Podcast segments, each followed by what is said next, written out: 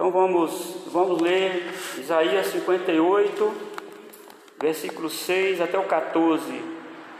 Porventura não é este o jejum que escolhi, que soltes as ligaduras da impiedade, desfaças as ataduras da servidão, deixes livres dos oprimidos e despedaces todo jugo? Porventura não é também que repartas o teu pão com o faminto e recolhas em casa os pobres desabrigados, e se vires o nu, o cubras e não te esconda do teu semelhante? Então romperá a tua luz como a alva, a tua cura brotará sem detença, a tua justiça irá diante de ti, e a glória do Senhor será a tua retaguarda. Então clamarás, e o Senhor te responderá. Gritarás por socorro, e ele dirá: Eis-me aqui. Se tirares do meio de ti o jugo, o dedo que ameaça, o falar injurioso, se abrires a tua alma ao faminto e fartares a alma aflita, então a tua luz nascerá nas trevas e a tua escuridão será como o meio-dia.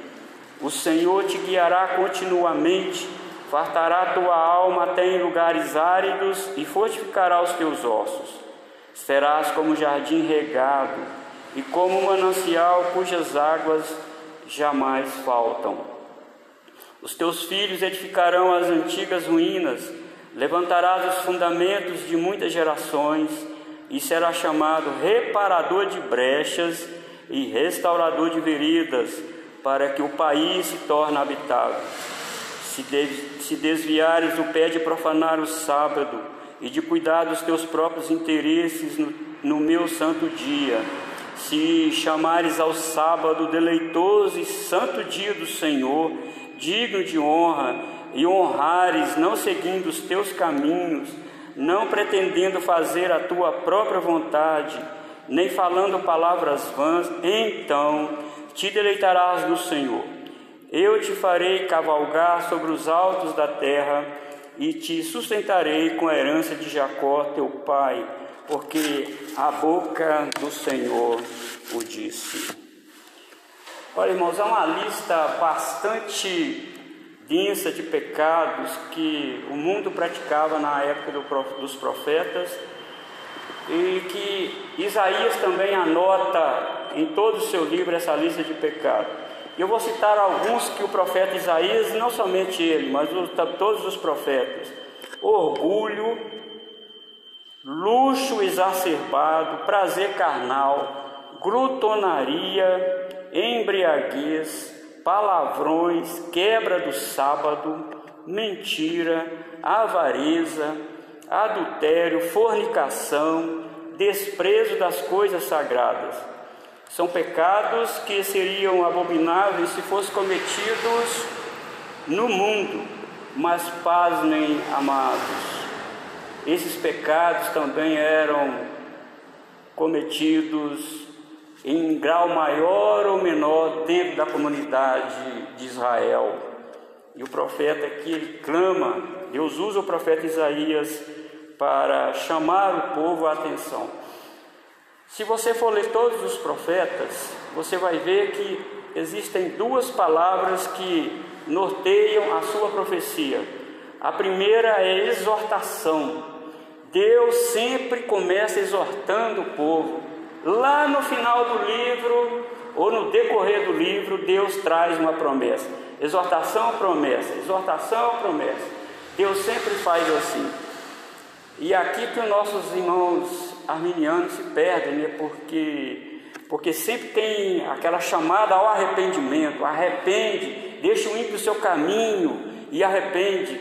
Aí eles se perdem aqui, porque quando o profeta fala isso, ele está falando para o povo de Deus, ele está falando para o mundo, porque o mundo não se arrepende, o mundo não consegue se arrepender por ele mesmo. Quando Deus chama o pecador para, para se arrepender, na maior, eu não vou falar em percentual, mas a maior parte, quando esse vocábulo aparece nas Escrituras, principalmente nos profetas, ele está falando com a igreja. Você lembra lá de, das cartas de Jesus Apocalipse? A mesma coisa, arrepende-te. Eis que estou à porta e bato. Está falando para a igreja, ele não está falando para o mundo. Se alguém abrir a porta. Então, amados, aqui nós temos essa chamada de atenção que o profeta, usado por Deus, é, ele faz ao povo de Israel e, consequentemente, a nós também nesse século 21. Então, eu quero dividir aqui, no versículo 6 a 9, o jejum que Deus aceita e os seus bons resultados. A embalagem de um produto é muito importante, mas não é mais importante que o produto contido nela. O que adianta ter a descrição de tal produto numa embalagem e não ser exatamente o que está dentro dela? Isso configuraria mentira, engano e hipocrisia velada. De novo, irmãos, de novo, embora o externo faça parte do mundo visível, contudo, nem sempre o que vemos é exatamente o que é. Nem tudo que mostramos reflete verdadeiramente o nosso interior. Eu vou te dar um exemplo. Podemos dizer que amamos a Deus, podemos dizer nas nossas canções que amamos a Deus, Podemos cantar em nossas reuniões congregacionais, nossas reuniões culticas, de que Deus é o nosso bem maior, mas ao mesmo tempo sermos relapsos com os negócios do reino de Deus, buscando freneticamente os nossos interesses e não os interesses de Deus. Sabe o que é isso? Formalismo. Isso é vida cristã seca, vazia, e sem vida. E Deus que vê o nosso interior reprova o nosso procedimento e rejeita também o nosso culto meramente formal. A forma tem que existir, irmãos. Os ritos têm que acontecer, mas os ritos não podem substituir o que está dentro do nosso interior. É isso que Deus está reclamando aqui através do profeta Isaías. Então, o que temos aqui nesses quatro versos iniciais do nosso ponto? Deus disse veementemente para a sua igreja na época do pastor Isaías que o jejum que ele quer que praticamos tem duas ações. Precisam de duas ações aqui, eu vou delinear aqui. Primeiramente, pode jejuar, sim, mas o jejum é um ato externo. O que eles estavam fazendo não era aquilo que provinha dos seus corações. Então eles precisam de duas coisas: atos de justiça. Veja comigo de novo o versículo 6 aí. Porventura não é este o jejum que escolhi, que soltes as ligaduras da impiedade, desfaça as ataduras da servidão, deixe livres oprimidos e despedace todo jugo? Vocês precisam ter atos de justiça, podem jejuar, devem jejuar, mas esse jejum sem isso aqui, eu não vou aceitar. Isso é hipocrisia, isso é formalismo. Não é interessante isso, meus irmãos? Ou seja, não adianta fazer penitência se abstendo de alimento, demonstrando tristeza facial externa, se o pobre necessitado é, é maltratado no nosso meio. Isso não é amor, diz Deus. O que poderia estar acontecendo aqui na época do pastor Isaías? Pode ser que por causa da ganância e mão de obra de graça estavam mantendo escravos seus irmãos patriotas. Mesmo depois do dia da expiação, os pobres estavam morrendo, estavam sofrendo por causa desse jugo que eles estavam colocando, os mais poderosos estavam colocando sobre aqueles irmãos é, menos abastados. Julgo nas Escrituras significa trabalho forçado, trabalho pesado demais para a pessoa realizar. Além disso, é um trabalho que maltrata muito o corpo, deixa marcas irreparáveis na vida da pessoa. É, é isso que os grandes latifundiários de Israel, os empresários, donos de terra, estavam fazendo com aqueles irmãos da sua própria tribo, da sua própria consanguinidade israelita, estava fazendo, irmãos. No esse sentido que Jesus convidou as pessoas a irem após ele, dizendo: O meu jugo é suave e o meu fardo é leve. O meu jugo é suave e o meu fardo é leve, porque ele não te maltrata, não te força a realizar aquilo que você não consegue fazer. Na linguagem de Paulo, Deus não nos dará tribulação que não podemos suportar.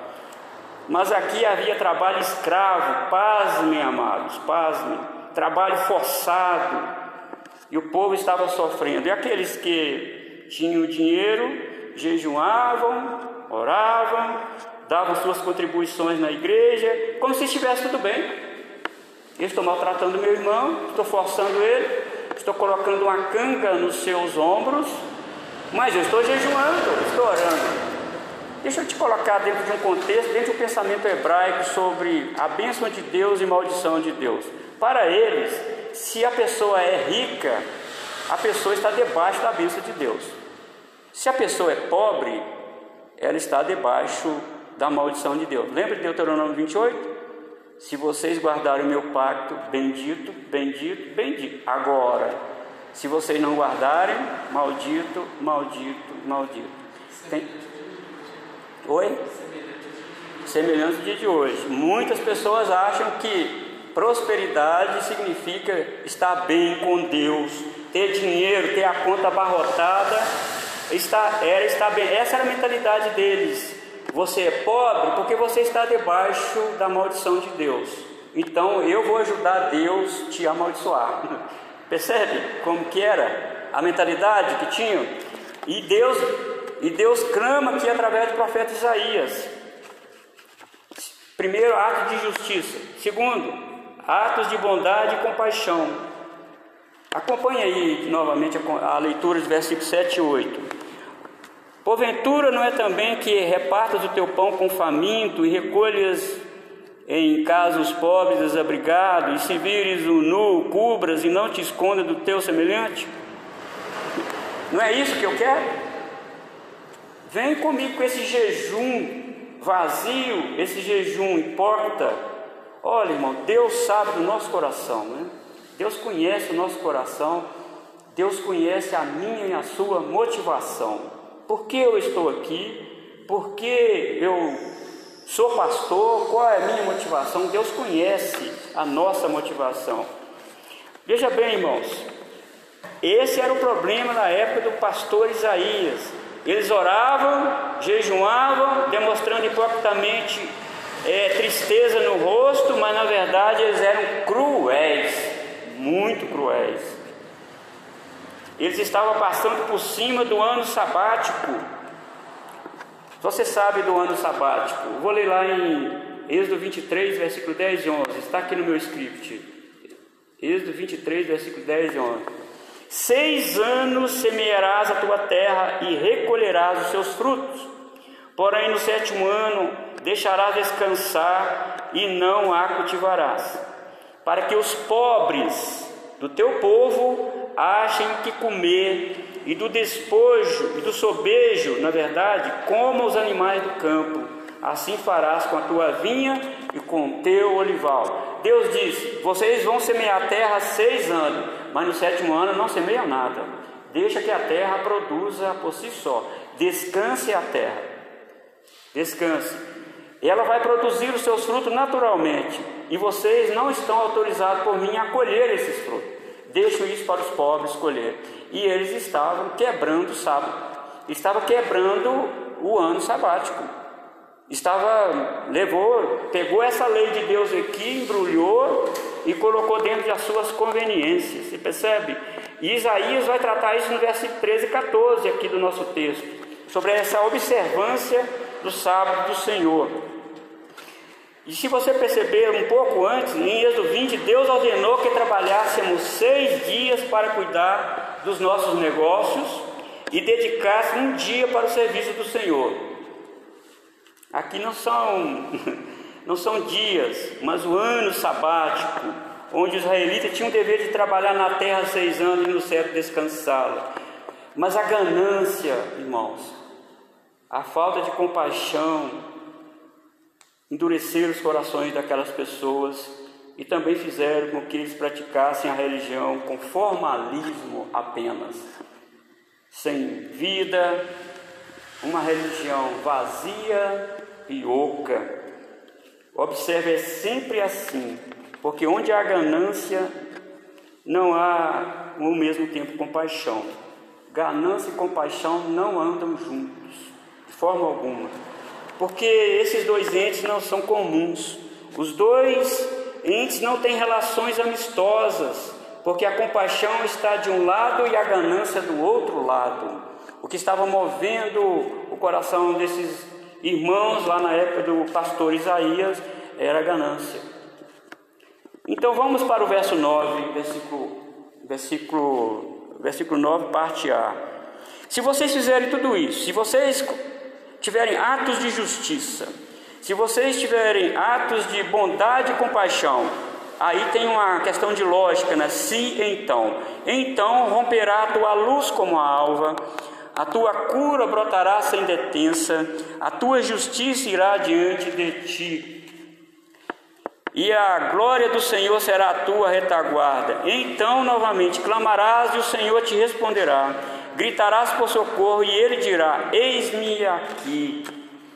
Ele fala de bênçãos abrangentes que seguirão a vida daqueles que satisfizerem os termos estabelecidos por Deus. Estão percebendo? Essa é a ordem estabelecida por Deus para que Ele agrade de nós e também nos abençoe. Olha, irmão, não adianta formalismo só. Só formalismo não. Não adianta enviarmos é, para Deus uma embalagem sem conteúdo. Deus conhece o que está lá dentro. Porque Deus não precisa abrir a embalagem para saber o que está dentro dela. Ele conhece nosso interior, ele sabe se a nossa oração é verdadeira ou falsa. Ele conhece nossa vida de forma completa. Cantar com os lábios demonstrando amor e satisfação em Deus é uma coisa, mas nem sempre o que os lábios expressam retratam exatamente o que é. Isso pode ser visto no primeiro capítulo de Isaías, a partir do versículo 10, que o pastor Elton já passou por aqui nesse capítulo 1. Então, vamos, irmãos, de novo para o verso 9, parte B. Agora é as condições, a primeira, a primeira divisão do versículo 6, 9 a A, é o jejum que Deus aceita e os seus bons resultados. E agora, no segundo ponto, as condições propostas por Deus para que suas bênçãos sejam abrangentes. Versículo 9b até o 12.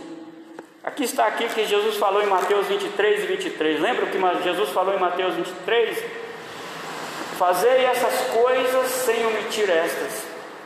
Vocês estão dando o dízimo do, do coentro, do cominho, do endo, mas vocês estão negligenciando o preceito maior da lei, que é a justiça, a misericórdia e a fé. Então Jesus diz: fazer essas coisas sem omitir essa.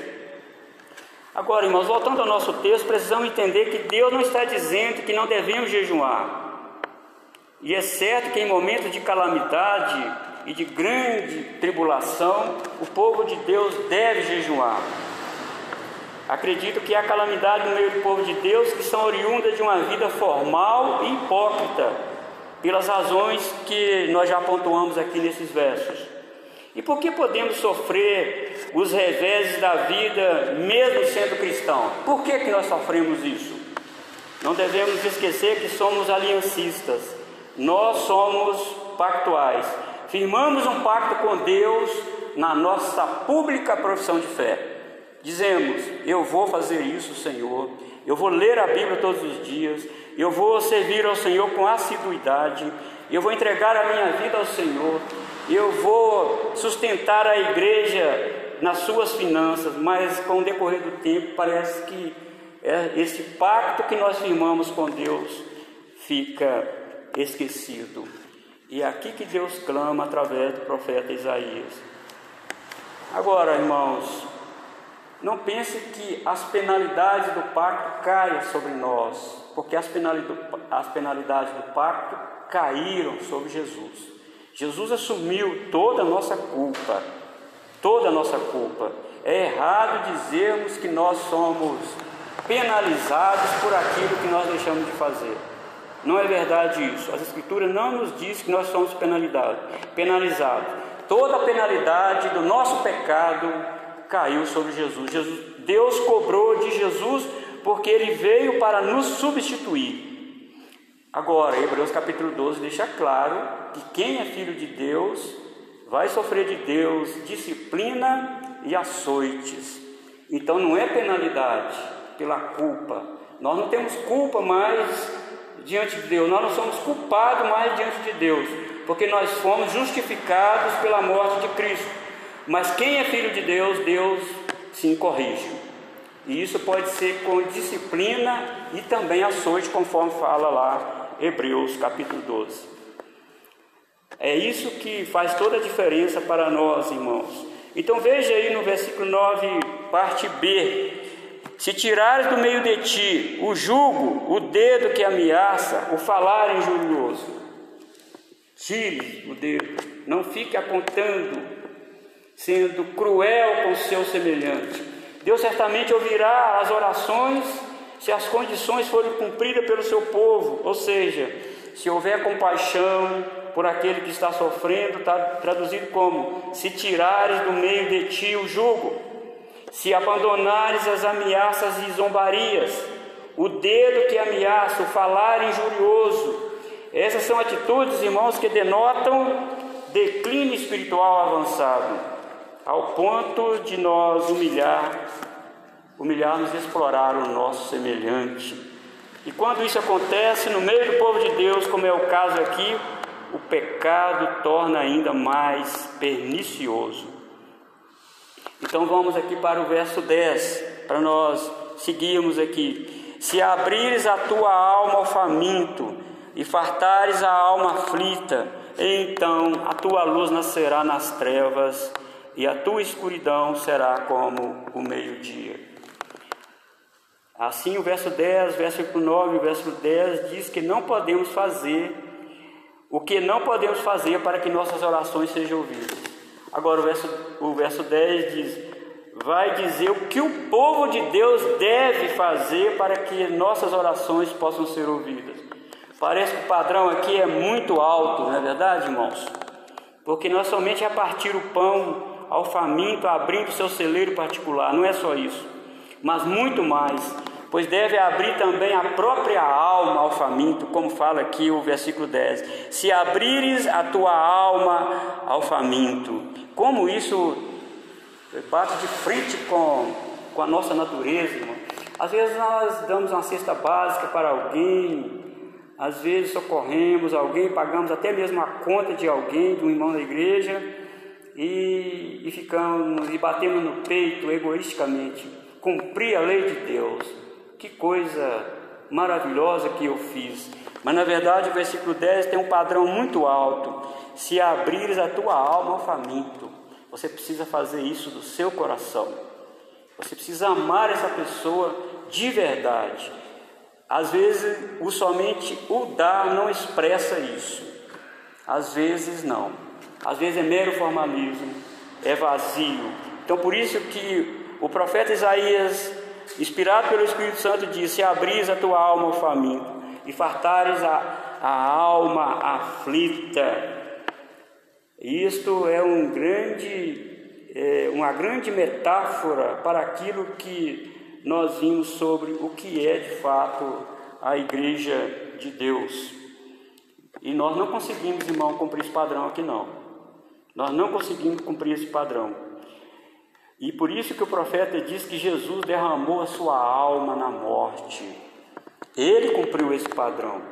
Interessante que quando ele cumpre esse padrão, todos os benefícios são dele, todas as bênçãos do pacto são dele. Mas as escrituras dizem que essas bênçãos não ficam para ele, ele imputa essas bênçãos também a nós.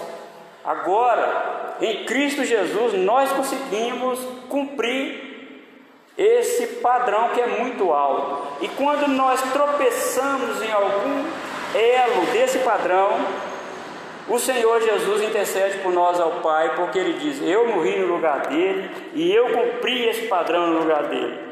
Mas isso não quer dizer que nós devemos nos relaxar, meus amados irmãos. Jesus nos convida a ser moldado no seu caráter, é, na sua alma generosa. Então nós vamos caminhar aqui para os versos 11 e 12. E os versos 11 e 12 nos mostram o verdadeiro retrato da igreja gerada pelo Evangelho de Cristo. Todas essas bênçãos são nossas por intermédio de Jesus Cristo, que independentemente das nossas falhas, das nossas circunstâncias, seremos tudo isso que esses dois versos nos prometem. Observe que desde o verso 9 temos as condicionais se então. Esse se então diz o seguinte: se você fizer isso, se você cumprir com aquilo que eu disse a você, então terá a minha bênção.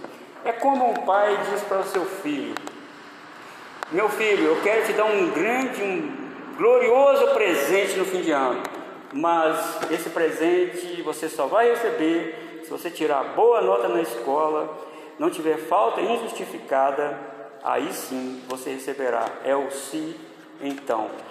Você só terá esse benefício se você cumprir os termos do pacto. Está lá os termos do pacto em Deuteronômio, em todas as escrituras. E nós falhamos ao longo dos anos, ao longo dos milênios nós falhamos. Aí veio Jesus. Veio Jesus e assumiu a nossa culpa, assumiu a nossa falha, assumiu o nosso pecado. E agora, junto com Jesus, de mãos dadas, junto com Jesus, nós vamos caminhando agradando a Deus. E quando Deus nos vê, Ele não vê a nossa culpa, Ele vê o seu Filho em nós. Louvado seja o Senhor por isso, irmãos. Se não fosse Jesus, nós estaríamos perdidos. Então, caminhando agora para os versículos 13 e 14, o dever de guardar o sábado do Senhor. Então, esses versos 13 e 14 voltam a tratar da questão do se então.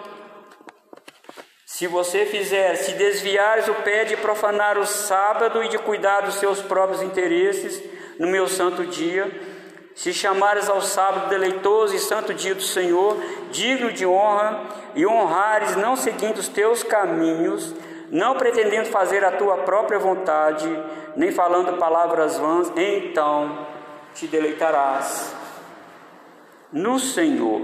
Eu te farei cavalgar sobre os altos da terra e te sustentarei com a herança de Jacó, teu pai, porque a boca do Senhor o disse. Se você preencher esses termos, meu filho, então você terá essa bênção. Olha, irmãos, há um desleixo gritante nos nossos dias sobre o dia do Senhor. Trabalhamos sete dias e achamos que está tudo bem. Deus determinou na sua lei que nós deveríamos trabalhar seis dias e tirar um dia para o serviço do Senhor. E Jesus deixou claro nos seus evangelhos que esse dia é para atos de bondade, atos de misericórdia e atos de compaixão. Jesus estava na sinagoga e de repente ele, acredito que ele estava na frente e ele viu um rapaz sentado, talvez lá mais atrás, com a mão mirrada, e era sábado. E Jesus chamou o rapaz à frente. Vem aqui à frente. E ele com a mão mirrada, com a mão seca. E Jesus chegou e perguntou: É lícito fazer isso aqui no sábado? O pessoal que estava lá na sinagoga ficou, os líderes religiosos ficaram enfurecidos com Jesus. Nós, na verdade, inicialmente ficou enfurecido com o rapaz. Por que, que você veio na sinagoga para ser curado no sábado? Vem outro dia. Por que, que você veio no sábado? E Jesus chega e diz: Olha, vocês são hipócritas, porque se o animal de vocês caírem no sábado, o que, que vocês fazem? Vocês não socorrem o animal? Vocês não dão de comer e beber o seu animal, não socorrem ele? Então não é lícito eu socorrer esse, esse homem?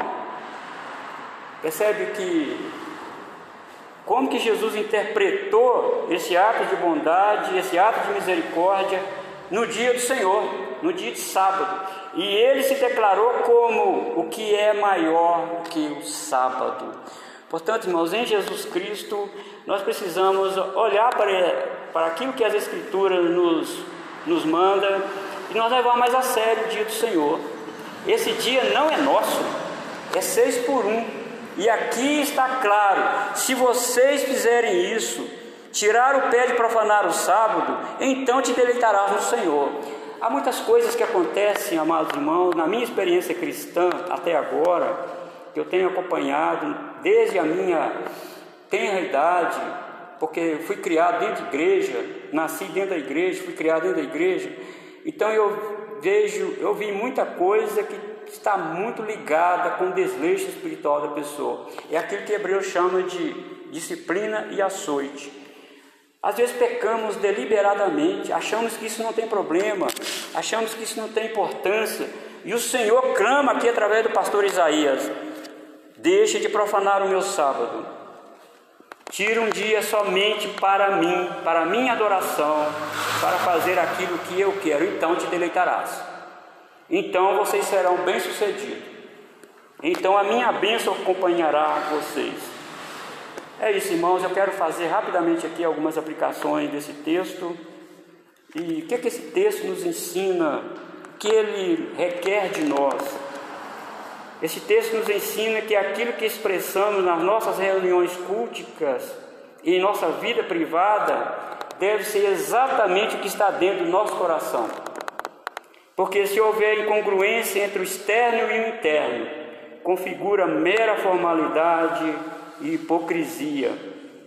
E Deus conhece profundamente o nosso ser. Se somos filhos de Deus, devemos viver como seus filhos. Se somos novas criaturas, devemos viver exatamente como nova criatura. Esse texto também nos reporta o nosso modo de viver, para o que o nosso modo de viver deve expressar exatamente o que nós dizemos que é. Ele nos reporta para que precisamos demonstrar compaixão e misericórdia para aquele que está ao nosso lado no banco. Às vezes termina o culto, nós vamos embora, e às vezes a gente olha para o irmão no banco, a gente nem sabe o que, é que se passou, como que está a vida dele. E às vezes nós vivíamos aqui no mero ritualismo, no formalismo, e às vezes sinta aquele querido irmão ali e dá aquele olhar para você e, e você ignora aquilo e vai embora. Saiba se fizermos isso, irmãos, a nossa vinda aqui na igreja, o nosso culto foi formal, foi ritual. Porque quando Saul pecou contra Deus, você lembra dessa passagem? Quando Saul pecou contra Deus, o que ele fez? Ele pegou animais e ofereceu sacrifício. Aí Samuel estava chegando e falou com Saul: O que está acontecendo, Saul? Ah, só demorou e eu estou fazendo sacrifício, mas Saul podia, o rei podia sacrificar, ele não era sacerdote, ele não podia sacrificar. Então, amados, o que Samuel diz para Saul? Obedecer, Saul, é melhor do que sacrificar. Ter compaixão é melhor do que a gordura de animais. Deus não, não aceita isso. Deus não está satisfeito com isso.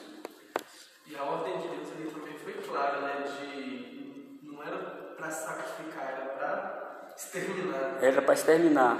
E ele estava sacrificando isso ao Senhor. Olha, irmãos, é, é eu estou dizendo isso, que isso pode acontecer com João Batista aqui também. Esse formalismo, né? É, percebe que a gente precisa ter, sim, uma formalidade na liturgia, no culto, não precisa ter, isso é bíblico. Mas não é isso só não, isso precisa vir do nosso coração. Que eu estou vindo aqui na igreja, é, isso está demonstrando com meu semelhante o que caracteriza um discípulo de Jesus. Vós sereis meus discípulos se amardes uns aos outros. E às vezes ignoramos, irmãos, o, o sofrimento das pessoas, às vezes ignoramos aquele semblante triste do irmão que está ali ó, sentado no banco. Eu estou dizendo assim que eu já me deparei com muita situação assim, procurei a pessoa para conversar e percebi que você está com semblante, você não é assim, é, estou passando por isso e isso, e a pessoa, sabe o que estava acontecendo? A pessoa estava sem o que comer em casa.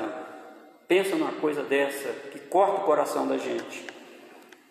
Sem dúvida, irmãos, esse texto e toda a sua exigência e cumprimento estão repousados em Cristo. Por mais piedosa for uma pessoa, jamais ela conseguirá cumprir com o se então desse texto. Nós não cumprimos esse se então. Jesus cumpriu, eu já disse aqui. E Jesus cumpriu perfeitamente esse termo e nos convida a estar junto dele agora, amar os nossos irmãos, a sentir o que o irmão sente. Né? Nós precisamos pedir força e capacidade a Deus para viver uma vida cristã que agrada ao Senhor. Este texto também mostra quão grande é o padrão de Deus no tocante à sua lei. Mas graças a Deus que Jesus Cristo é este cumpridor perfeito. Graças a Deus por Jesus Cristo, por Ele imputar a sua obediência a nós. Agora, em Cristo, podemos dizer que os termos do pacto são cumpridos. E as penalidades advindas do não cumprimento do pacto caiu sobre Jesus.